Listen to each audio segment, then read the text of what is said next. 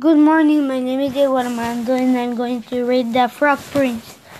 By the next morning, the heart castle to be a frog and becomes all at uh, once a prince with a beautiful kind eyes. She told her who awake the witches which had bound him by a spell no no once but she all could when relate him and that then two will go.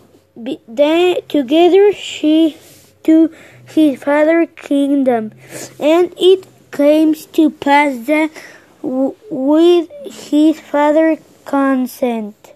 Then becomes a bridge and room bye